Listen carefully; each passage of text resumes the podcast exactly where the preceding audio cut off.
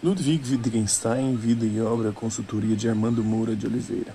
Em retrato de memória, o filósofo Bertrand Russell, que viveu de 1872 a 1970, conta que por volta de 1913 tinha entre seus alunos da Universidade de Cambridge um tão esquisito a ponto de, após todo um período letivo, o filósofo não sabia dizer se se tratava apenas de um excêntrico ou de um homem de gênio.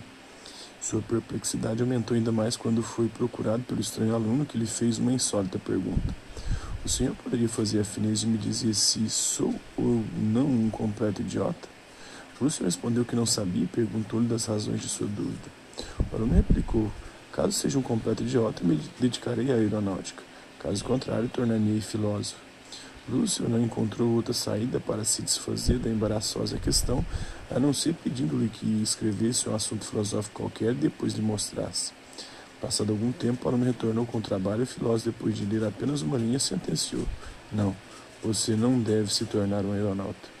A partir daí, Wittgenstein, o aluno excêntrico, abandonou totalmente qualquer preocupação com engenharia de aviões, tornando-se não apenas mais um filósofo, entre outros, mas uma das principais figuras da filosofia do século XX. O homem de inventor é filósofo. Ludwig Joseph Johann Wittgenstein nasceu em Viena no dia 26 de abril de 1879. Sua família havia emigrado da Saxônia para a Áustria e sua ascendência judaica cessou com um avô paterno que se convertera ao protestantismo. Seu pai era diretor de uma grande siderúrgica e organizou o primeiro cartel do aço na indústria austríaca. Sua mãe, filha de um banqueiro vienense, era extremamente devotada à música. Entre os frequentadores da família Wittgenstein encontrava-se Johannes Brahms, que viveu de 1833 a 1897. Um de seus irmãos, Paul, tornou-se conhecido pianista. A educação de Wittgenstein até os 14 anos processou-se totalmente em casa, era um estudante diferente ao homeschooling nele, né? Mas demonstrava grande interesse por engenhos mecânicos, a ponto de construir uma máquina de costura que provocou grande admiração.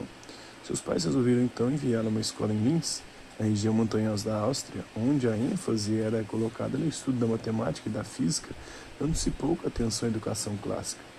Após três anos em Linz, Wittgenstein ingressou na Escola Técnica Superior em Charlottenburg, em Berlim. Na primavera de 1908, deixou essa escola, onde estudava engenharia mecânica, e mudou-se para a Inglaterra, registrando-se como estudante de engenharia na Universidade de Manchester. Durante três anos, dedicou-se a pesquisas aeronáuticas, tendo projetado um motor acionado a jato e um propulsor. Seus interesses, porém, começaram a afastar-se dessa área, orientando-se para a matemática pura e, em seguida, para os fundamentos da matemática. Nessa época, Wittgenstein encontrou por acaso os princípios de matemática de Bertrand Russell, que lhe despertaram grande entusiasmo. Como resultado, decidiu abandonar a engenharia e, em 1912, ingressou no Trinity College, a fim de estudar com Russell. Sob sua orientação, dedicou-se à lógica, realizando progressos surpreendentes.